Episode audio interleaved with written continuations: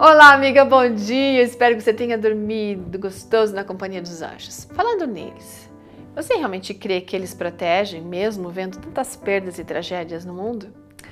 A Rosane Carvalho, que nos escreve, deixa eu te falar uma coisa: que a Rosane é casada, ela mora em Naviraí, no Mato Grosso do Sul, oficial de justiça e mediadora conciliadora judicial do Tribunal de Justiça do Estado.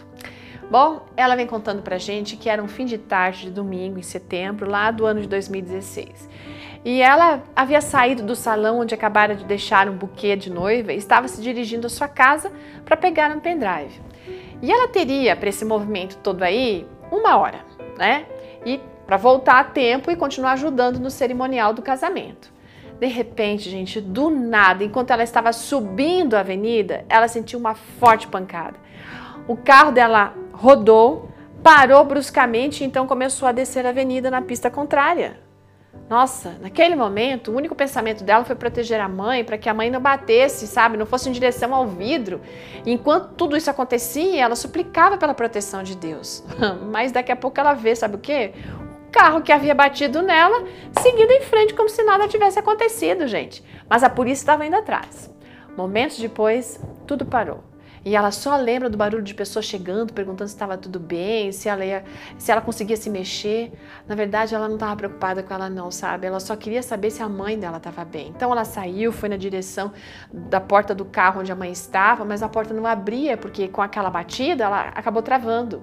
Então chegou polícia, chegou bombeiro, eles conseguiram abrir a porta e verificaram que a mãe dela, assim, ó, estava ótima, apesar do sangue nas pernas, né, por causa da, da pancada que tinha sofrido. Bom, gente, se a batida fosse uns centímetros, ela contar mais para frente de onde aconteceu, a mãe dela provavelmente não teria sobrevivido. Todos naquele dia foram protegidos pelos anjos da guarda. E sabe qual foi o segundo milagre nessa história? É que ela ainda conseguiu chegar a tempo para participar do cerimonial. Os milagres estão por toda parte, acontecendo assim, e muitos deles a gente não tem nem noção do que estão acontecendo, né? E sabe por quê? Porque lá no Salmo 91, verso 11, o Senhor diz assim: que dele vai enviar os anjos para cuidar da gente, nos proteger aonde quer que a gente vá. Olha, eu sei que há pessoas que não são poupadas de acidentes, desastres e acabam morrendo, e você talvez pode ficar pensando assim, tá, mas os anjos não cuidaram? Eles estão cuidando mesmo? Será que isso era destino? Bom, deixa eu dizer para você que a gente não pode se esquecer que nós estamos envolvidos numa batalha cósmica entre o bem e o mal e que essa batalha ainda não terminou. Se os nossos olhos pudessem ser abertos, nós veríamos essa batalha como feroz, quão feroz ela é.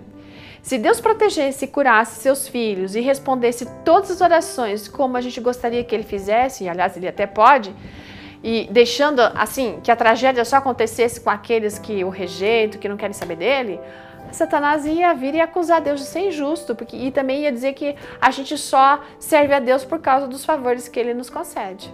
Bom, gente, um dia, muito em breve, Deus vai nos explicar os estranhos mistérios da vida. E até lá, a nossa única segurança nessa batalha é continuar confiando no Senhor e suplicar pelas suas promessas.